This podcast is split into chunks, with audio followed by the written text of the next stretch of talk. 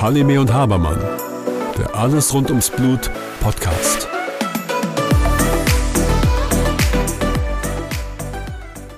Hallo Susanne. Hallo Björn. Hallo Dirk. Tag zusammen. Dirk, du begleitest uns heute in unserer Podcast-Sitzung. Du bist Coach, Feelgood Coach in Duisburg. Erzähl mal was zu dir.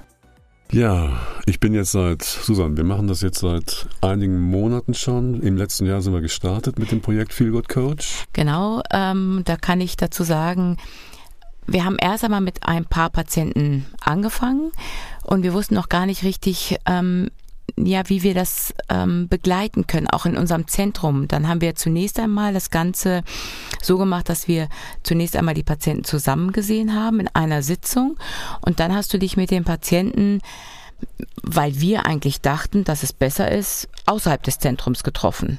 Was natürlich dann letzten Endes nicht so gut war, dann kommt dann noch mehr Zeitaufwand äh, dazu, zu den Terminen. Oder aber es ist ein Extra-Termin. Wir haben dann aus dieser Erfahrung heraus das zusammengefasst. Also worum geht es dabei? Feel Good Coach. Ich versuche das auszufüllen, was ihr als Ärzte einfach zeitlich nicht immer leisten könnt. Ähm, das Bedürfnis der Leute, wirklich nach langen Gesprächen sich das ganze Leben nochmal komplett anzuschauen und dann mit euch zusammen natürlich in einer ganz engen Abstimmung zu schauen, was kann dem Patienten vielleicht noch helfen, damit er noch eine größere Therapietreue hat zum einen, dass er wirklich sagt, okay, ich nehme meine Krankheit besser an. Das ist das eine, also wirklich aus, aus der Erkrankung eine Herausforderung zu machen, die eben im Einklang auch mit dem Leben gebracht werden soll.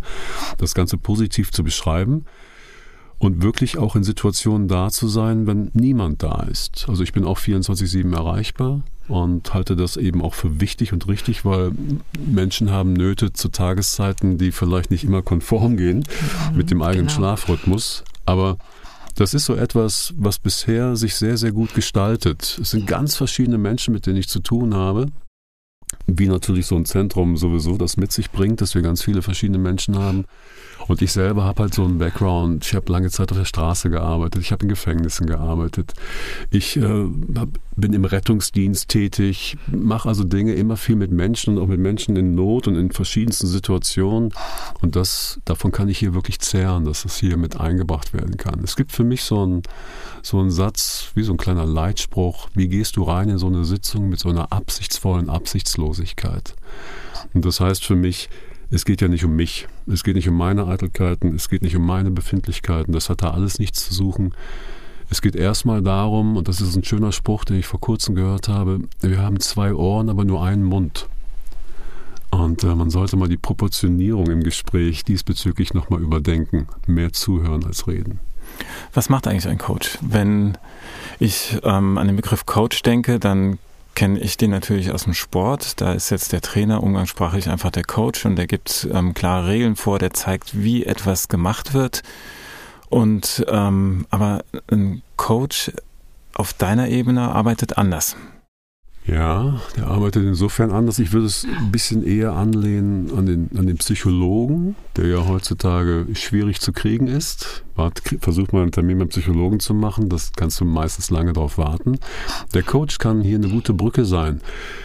Ähm, ich glaube, dass die Haupt, das Hauptmerkmal eines Coaches, männlich wie weiblich, sein muss, ähm, viel Empathie, Einfühlungsvermögen, keine Angst vor Abgründen zu haben, also wirklich ähm, sich nicht zu scheuen, egal welches Thema ist auch noch wirklich anzugehen.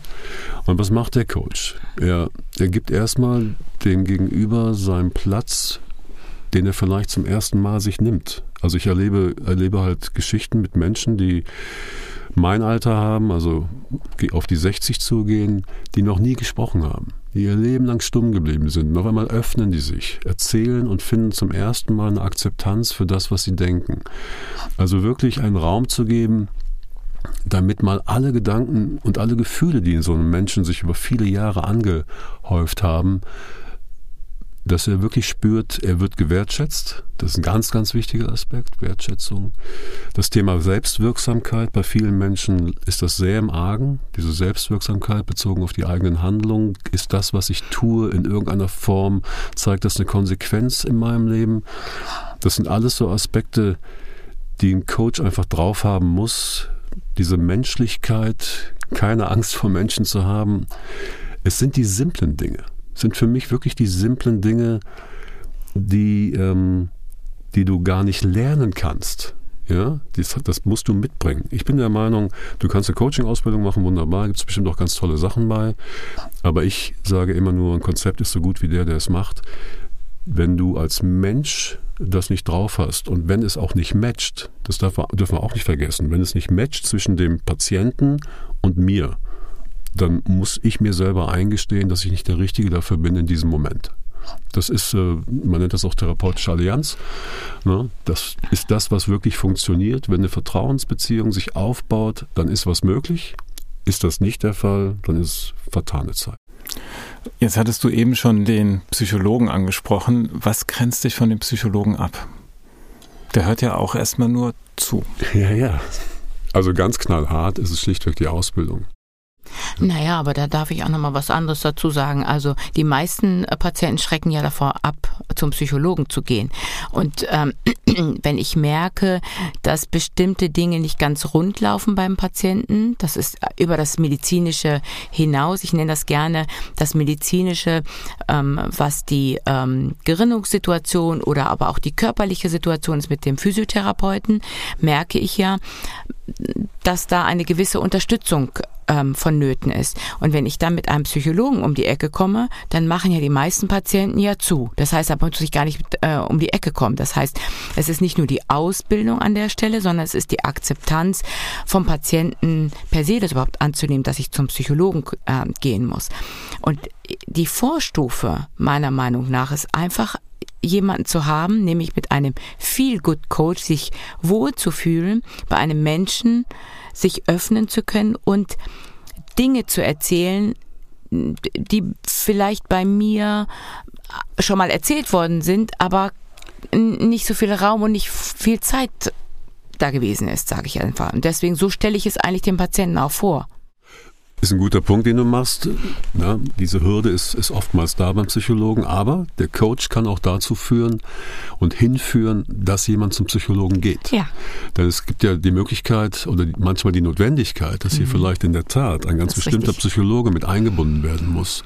Und dann wird das ganze Netzwerk nochmal erweitert. Das heißt aber, ich kann dann in der Tat schon mal Hemmschwellen abbauen und dazu hinführen, weil du hast natürlich manche Psychologen, die in der Gesplintentherapie sehr, sehr gut sind, die sehr gut mhm. ausgebildet sind darin. Und diese Wege dahin zu öffnen, ist nochmal etwas, weil das darf nicht passieren. Der Coach darf nicht aus einem Egoismus heraus meinen, er kann hier alles lösen.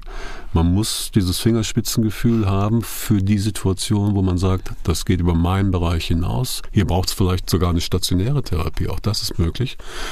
Und das ist ganz wichtig, weil der Rest wäre fahrlässig. Das wäre absolut nicht Das ist richtig, aber dann haben wir so eine Art smoothen äh, Übergang, also wirklich einen weichen Übergang. Dann ist es eher die Akzeptanz, ist die Akzeptanz ja auch erhöht vom Patienten. Wenn du dich mit einem Patienten triffst, wie gehst du vor? Was machst du als erstes? Hm. Ja. Spannend, oder? Ja, es ist halt, ne, es ist immer unterschiedlich, weil immer auf den Patienten zentriert. Ich habe es sehr, sehr gerne, wenn es ein neuer Patient ist, dass Susan einleitet, dass wir erstmal gemeinsam da sitzen, mhm. weil in meinen Augen wertet das den Behandler auf, die Behandlerin. Mhm. sie holt jetzt sogar noch einen Coach dazu. Mhm. Ja, das ist ja so etwas, das finde ich sehr, sehr wichtig, dass da ganz klar gezeigt wird, ich bin im Zentrum angebunden, ne, dass das nicht irgendwie so jemand von out, outgesourcter ist oder so. Mhm. Das ist wichtig. Habe ich übrigens am Anfang versucht. Ne? Ich hatte am Anfang jemanden, den, wo ich die Patienten hingeschickt habe das ähm, war nicht ganz so erfolgreich, muss ich sagen. Ja, ich glaube auch, es ist sehr, sehr wichtig. Man sieht mich im Zentrum, man mhm. sieht mich, dass ich als Teil da auch fungiere. Mhm. Jetzt gehen wir halt nochmal rüber zum Dirk. Das ist so etwas, was ich sehr, sehr mag. Ich duze extrem gerne und werde auch gern geduzt. Ich ähm, halte das für eine ganz gute Sache. Die, die es nicht möchten, können gerne eine andere Form wählen. Aber auch da so ein bisschen auf diese, äh, diese Art und Weise direkt so ein, ein bisschen Vertrauen, eine Vertrauensbasis aufzubauen was mache ich? Es ist erstmal so ein Abklopfen, so ein Beschnuppern. Es ist erstmal ein Kennenlernen. Ich muss ja auch erstmal kennenlernen. Also ich komme ja nicht mit irgendwelchen vorgefertigten Dingen rein, mit einer Meinung rein, wo ich sage, aha, ach ja, stimmt, habe ich mir schon gedacht. Also dieses Vorurteilsfreie, oder dieses annähernd vorurteilsfrei, wenn man ganz genau sein möchte. Das halte ich für extrem wichtig. Wir kennen alle aus der Medizin diesen Ankerfehler. Du fährst mit einer Diagnosestellung im Kopf schon irgendwo hin und guckst nicht mehr links und rechts.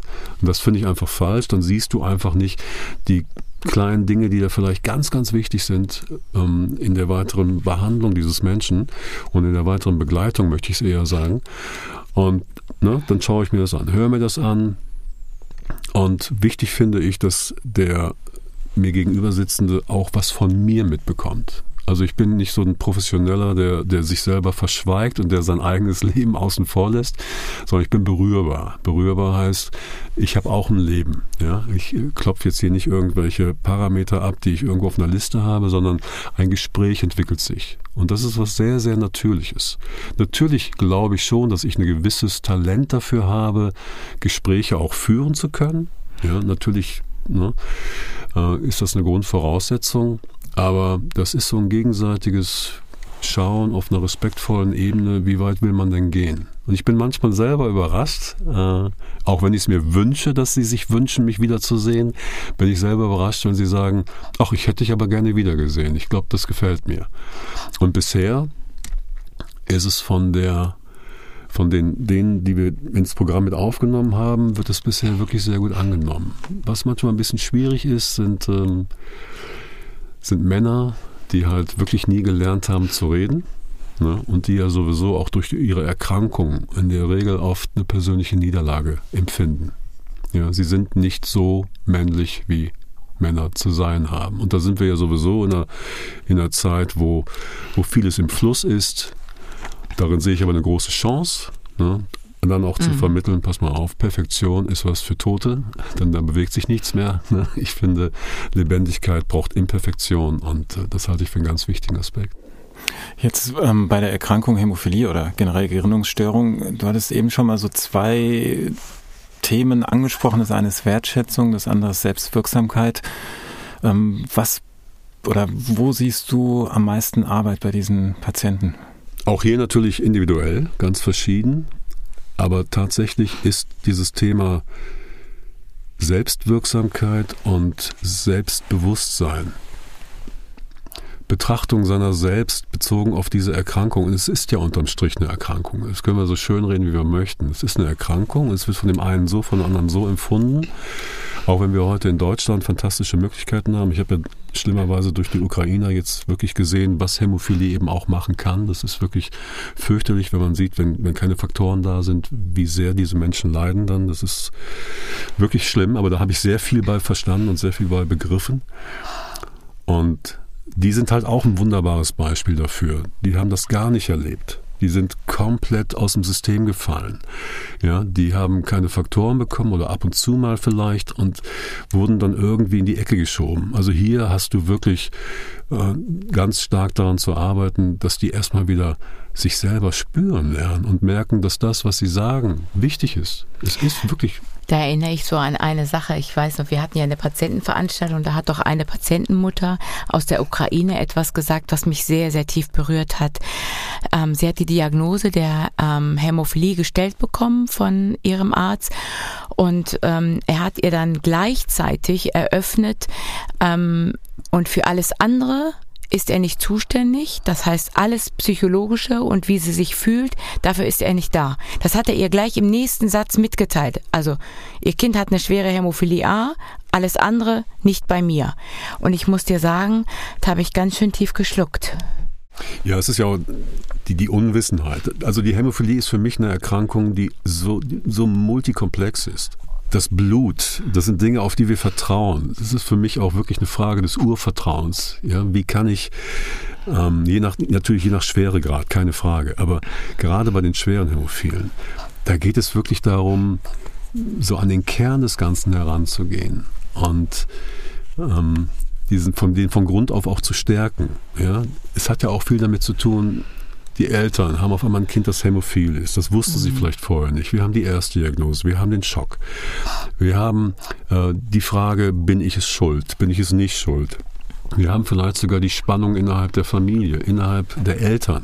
Und ich halte nach wie vor, da bin ich, da bin ich absolut konservativ, das sage ich aber jetzt mit Ironie. Ich bin nach wie vor der Meinung, Kinder brauchen Eltern. Und zwar Mutter und Vater zusammen. Und sie sollten auch im Sinne der Kinder sehen, dass sie wirklich äh, auch miteinander gut sind und die Kinder im besten Sinne wirklich auch aufziehen. Mhm. Weil, weil Kinder lernen durch Vorbilder und wir sind die Vorbilder. Und es passiert viel zu, viel zu häufig. Ich habe schon viel zu viel in solchen Familien gearbeitet, wo alles kaputt gegangen ist und die Kinder sind die Leidtragenden. Und bei der Hämophilie kommt ja eben nochmal eine große Belastung mit dazu, die Unwissenheit. Dann fangen sie an zu googeln oder was auch immer und dann sind die Horrorgeschichten auf Google äh, die sie dann noch zusätzlich irritieren, bis dass sie dann endlich hoffentlich zu einem guten Behandler, einer guten Behandlerin kommen, die dann tatsächlich mal eine gute Perspektive eröffnen kann. Das ist so eine, die, die Implikation, diese soziokulturellen Implikationen von der Hämophilie sind so enorm, da braucht es einfach eine Betreuung über die Möglichkeit, die ein Arzt hat das ist etwas, was ich auch wirklich beklage. Ich finde, ihr Ärzte, ihr solltet endlich dafür bezahlt werden, dass ihr mit dem Patienten sprecht. Ja, das ist für mich das A und O und der Kern von, von Heilung auch, da zu sein. Und ihr, ihr, habt das selber, ihr habt das selber die Erfahrung schon gemacht. Ihr hört von mir das drei, vier, fünf Minuten zu. Im Schnitt übrigens sind es 18 Sekunden. Ja, da gibt es eine, eine Statistik zu. Nach 18 Sekunden unterbricht der Arzt den Patienten. Und hört sich mehr nach Speeddating an, finde ich, als irgendwie. Doch und, so lang, ja. Ja, doch so lang. ja. Ne? Aber die Macht und die Kraft eines guten Arzt-Patientengesprächs, wenn der hinterher rausgeht und in den fünf Minuten, wenn ihr die, ihm die gebt, wenn er dann sagt, die haben mir zugehört oder der hat mir zugehört. Das ist, das ist für die wirklich ganz, ganz enorm wichtig. Und da muss dringend sich auch was ändern. Da muss also, in meinen Augen muss sich da was ändern. Ihr müsst einfach als, als Ärzte dafür bezahlt werden, dass ihr zuhört. Du hast eben angesprochen, du arbeitest auch mit ganzen Familien. Das heißt Mutter, Vater, Kind, Geschwister. Äh, nehmen wir doch jetzt mal so einen 16-, 17-jährigen jungen Mann in der Pubertät oder schon ein bisschen darüber hinaus. Sind die Eltern am Anfang dabei oder nicht? Ja, wenn du 16, 17, dann sind sie nicht mehr dabei aus den bisherigen Erfahrungen. Wenn sie jünger sind, dann schon, weil ich möchte ja auch immer, dass die Eltern erstmal sehen, wer, wer bin ich? Ja, die müssen ja erstmal auch ein Vertrauen mhm. zu mir haben. Das sind teilweise auch rechtliche Dinge, die ich ganz wichtig finde, weil ich gebe auch meine Telefonnummer weiter. Das mache ich dann mit Einverständnis der Eltern. Das finde ich ganz wichtig, dass das ganz transparent abläuft. Da darf nicht irgendwie in irgendeiner Form ein komisches Gefühl aufkommen. Aber wir kommen natürlich schnell an die Punkte, wo die Jungs ja meistens wobei ich ja auch Mädchen und junge Frauen etc. und Frauen überhaupt betreue, ob das jetzt Angehörige sind oder Patientinnen, wo die Jungs dann einfach äh, andere Themen besprechen möchten. Nicht unbedingt vor ihrem Vater, wir wissen alle 16, 17, das ist noch Pubertät. Da ist das Panischste, was wir kennen, die Eltern. Ne? Und, da kann ich natürlich, und das ist auch ein ganz interessanter Aspekt, ich und andere wie ich, die können hier im Rahmen der Resilienz oder der Widerstandsfähigkeit wirklich eine Brücke bauen, also ein, ein Resilienzfaktor sein für Heranwachsende, die noch nicht aus der Kinderwelt richtig raus sind, in der jugendlichen Welt sind und die Erwachsenenwelt noch immer skeptisch beobachten. Und wenn die mit mir was anfangen können, wenn die mich vielleicht cool finden oder sowas, dann ist viel, viel geleistet. Und da kann man dann tatsächlich auch in solche Themen reingehen, wo Eltern in dem Alter wahrscheinlich nicht drankommen werden. Kommen die mit konkreten Vorschlägen und sagen, ich möchte daran arbeiten oder, oder erarbeitet ihr das zusammen im gemeinsamen Gespräch? Sie kommen erstmal mit ihren Enttäuschungen. Was, äh, was kann ich nicht tun? Das ist ja das, sie kommen mit ihren hm, Begrenzungen. Genau. Und dann versuche ich mit, mit Kreativität herauszufinden, wie können wir vielleicht das Ganze doch so hinkriegen, dass es nicht mehr nur eine Begrenzung ist, sondern dass man in der Annahme des, des Jetzt tatsächlich darauf aufbauend sich wieder eine Zukunft mit äh, ja, viel Licht und viel Sonnenschein auch gestalten kann. Das ist wahnsinnig wichtig im Kopf. Ich habe jetzt einen Jungen, dessen Lebenstraum ist halt Fußballer zu werden. Und der hat jetzt eine, diese Diagnose bekommen, relativ spät. Und der ist am Boden zerstört. So, und den aufzubauen und da, da wirklich dran zu arbeiten, das, ähm, das ist eine, eine, eine, schöne Aufgabe, aber ich glaube auch, dass sowas gelingen kann. Ja? Der muss da nicht allein mitbleiben. Ich glaube, da kann man auch schauen, dass man da wieder Hoffnung macht. Und ältere Menschen, welche Fragen haben die an dich? Dadurch, dass sie, dass wir ja im, im Laufe unseres Lebens haben wir ja gelernt, gewisse Rollen zu spielen. Und manche sind so gut in ihren Rollen, dass sie vergessen haben, dass sie gerade eine Rolle spielen. Ja, und auf einmal kommen sie an Punkte und merken durch das Gespräch mit mir, meine Güte, ich glaube, ich muss mal über was nachdenken. Also es werden wirklich tiefe Ängste herausgeholt, Sorgen etc., all dieses, was, ähm, was wirklich in ihnen drin schlummert und was sie vielleicht auch nicht mit ihrem Partner besprechen oder ihrer Partnerin. Oder aber wenn es noch, noch anders geht, dass man sich schon längst getrennt hat und das gar nicht aufgearbeitet hat. Also es ist wirklich ähm, alle Aspekte, die so ein Mensch ausmacht, die kann man bei mir ansprechen. Ja? Und wo ich weiter weiß, tue ich was und wo ich nicht weiter weiß, hole ich mir Hilfe, damit man noch besser helfen kann. Und das ist das Tolle halt eben auch hier an der Arbeit im Zentrum, dass du, Susan, so aufgeschlossen bist für solche Ideen, äh, dass das einfach dann auch gut ineinander greift und miteinander harmoniert. Naja, weil ich einfach festgestellt habe, dass gewisse Dinge ähm, ich mit guten Zureden und was die Therapietreue oder auch die Zufriedenheit der Patienten eben an der Stelle eben alleine nicht lösen kann. Auch nicht, wenn wir ja, ich sag einfach mal, gesunde Gelenke, gute Gelenke, das Körpergefühl gut ist. Es gibt ja noch etwas anderes neben dem Körpergefühl, nämlich die Seele. Und ähm, all das muss im guten Einklang sein. Und das kann man sehr gut ja an der Patientenzufriedenheit auch ähm, messen, indem man reinkommt und eine Frage stellt, wie geht es Ihnen? Und gar nicht erst die Antwort ähm, abwartet, sondern erst einmal ja eine längere Pause erstmal einnimmt zu hören, wenn Sie sehr spontan sagen gut und ich trotzdem noch mal eine Pause mache. Und dann kommt ja aber. Und dann weiß ich okay, da müssen wir noch mal anders ansetzen. Körper, Geist und Psyche spielen immer miteinander. Ne? Das haben auch schon verschiedene andere festgestellt. Ich kann das eine mit dem anderen beeinflussen. Ähm, das heißt, wenn es mir körperlich schlecht geht, bin ich auch psychisch am Boden. Das kennt jeder. Ähm, hast du schon Erfahrungen damit gemacht, dass du den anderen Weg gehen kannst, wenn du die Menschen tatsächlich psychisch aufbaust, dass du körperliche Auswirkungen hast? Idealfall vielleicht sogar weniger Blutungen? Ja, bin ich fest von überzeugt. Nimm das, nimm einfach mal aus dem Sport den Mentaltrainer. Ja, wo du ja wirklich mental Bewegungsabläufe trainieren kannst. Wir sehen das ganz häufig bei den, bei den Hochspringern. Da sieht, da sieht man es immer sehr, sehr schön, wie sie wirklich alles antizipieren letzten Endes und leben schon mal alles durch. Diese Ebene ist in keiner Weise zu vernachlässigen. Ich glaube auch sehr daran, dass wenn jemand selbstbewusster ist, auch ein selbstbewussteres Gangbild entwickeln wird. Das ist eine Erfahrung oder eine Beobachtung, die ich gemacht habe bei diversen Veranstaltungen, wo ein Kind reinkommt. Das sind kleine Kinder, die laufen durch einen Raum, die laufen über so einen Parcours. Und dann siehst du, gucke ich mir die Eltern an, dann gucke ich mir das Gangbild der Kinder an und sage, okay, habe ich nichts anderes erwartet. Sehr unsichere Eltern, sehr unsicheres Kind.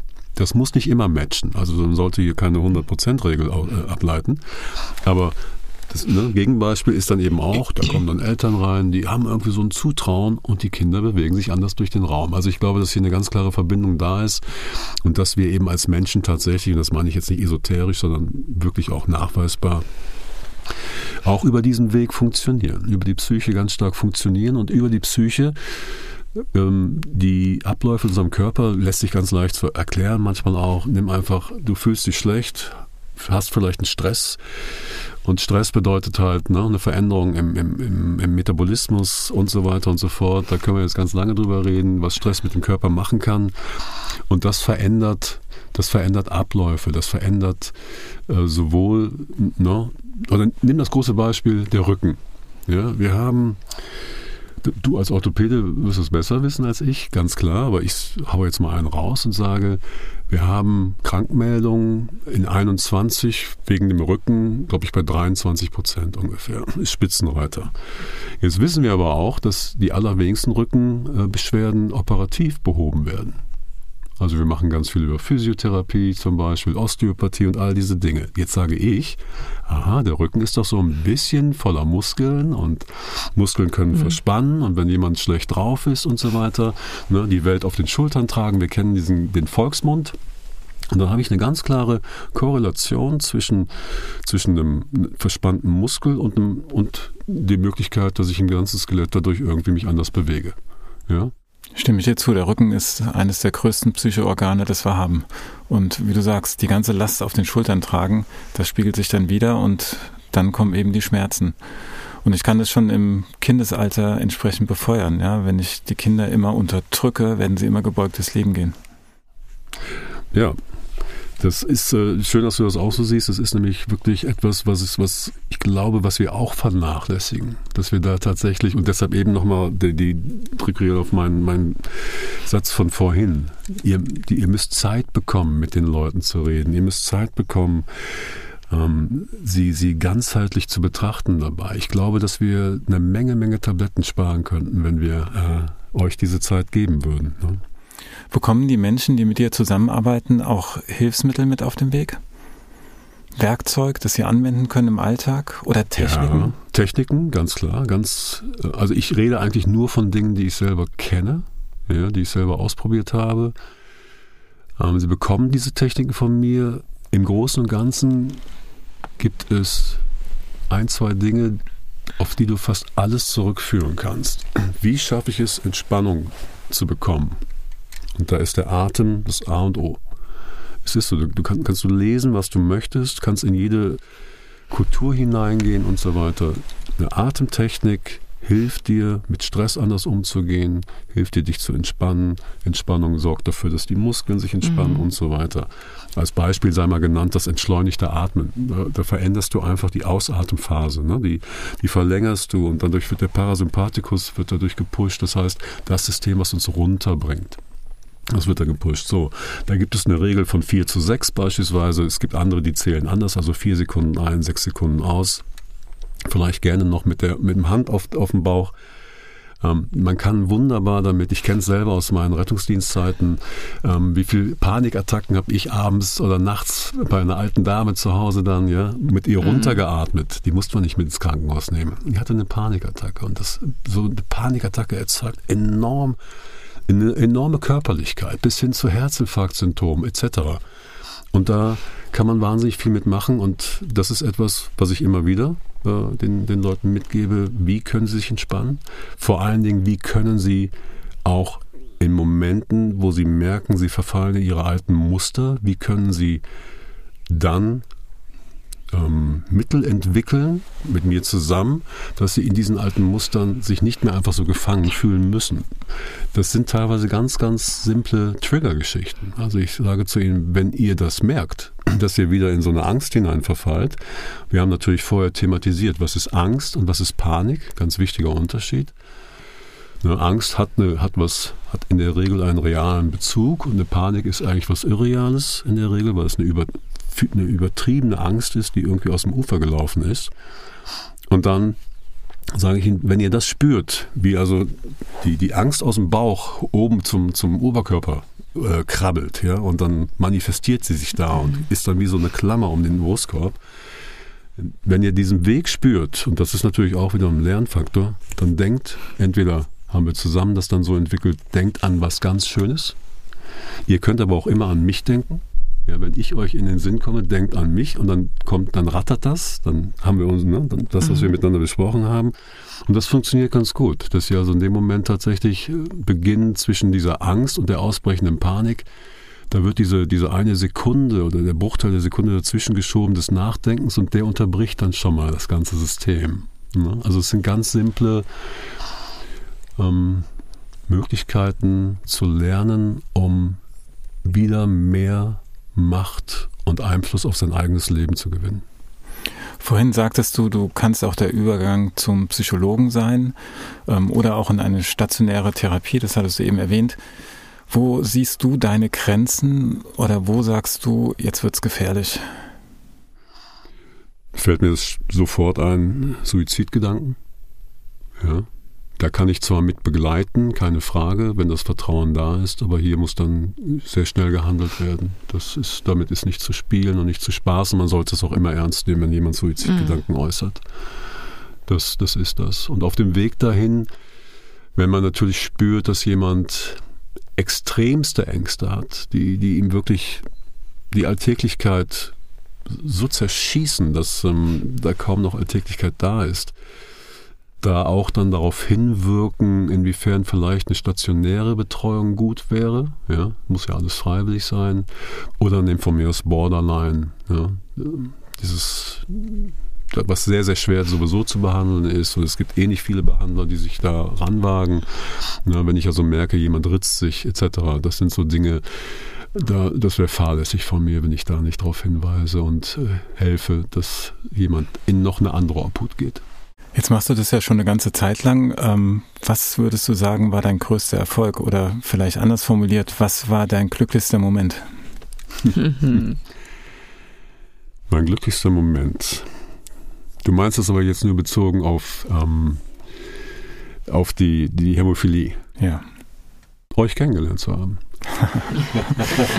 Das heißt, du hast für uns auch schon einiges bewirkt. Wir sind unsere Ängste losgeworden und sitzen hier. Ihr habt keine Angst vor mir, das ist schon Wir haben keine wert. Angst vor dir. Na, ich habe eine Menge gelernt, würde ich sagen. Ich habe gelernt, bewusst, ich habe mich schon immer sehr darauf fokussiert, tatsächlich diese sogenannten fünf Minuten den Patienten zu geben. Aber ich setze sie wirklich äh, mehr und mehr bewusst ein. Das heißt, ich ähm, komme in den Raum hinein mit einer bewussten Haltung und äh, versuche tatsächlich, so viel es geht, dem Patienten das Gefühl zu geben, dass ich ihnen ganz viel Raum gebe, ähm, ihnen zuzuhören und dass sie zufrieden herausgehen. Die Behandlung, die wir machen, die ist bei weitem sicherlich nicht perfekt, ähm, aber sie wird sicherlich umfassender durch ähm, die Einbeziehung solcher Personen wie dich, Dirk, oder ähm, wenn wir eben darauf achten, dem Patienten auch einfach mal zuzuhören. Und das ist wahrscheinlich der größte Erkenntnisgewinn. Das heißt, so eine Etablierung eines solchen Modells wäre sicherlich vorteilhaft, ähm, das auszubreiten. Ne? Das sehe ich auch so, Björn. Dirk, ich, wir danken dir ganz herzlich, dass du heute dabei warst. Das war ähm, spannend und hat uns gezeigt, wie toll auch so eine Arbeit sein kann. Danke für die Einladung. Danke, dass du da warst. Danke, Susanne. Danke, Björn. Mit freundlicher Unterstützung von Novo Nordisk. Halime und Habermann. Der Alles rund ums Blut Podcast.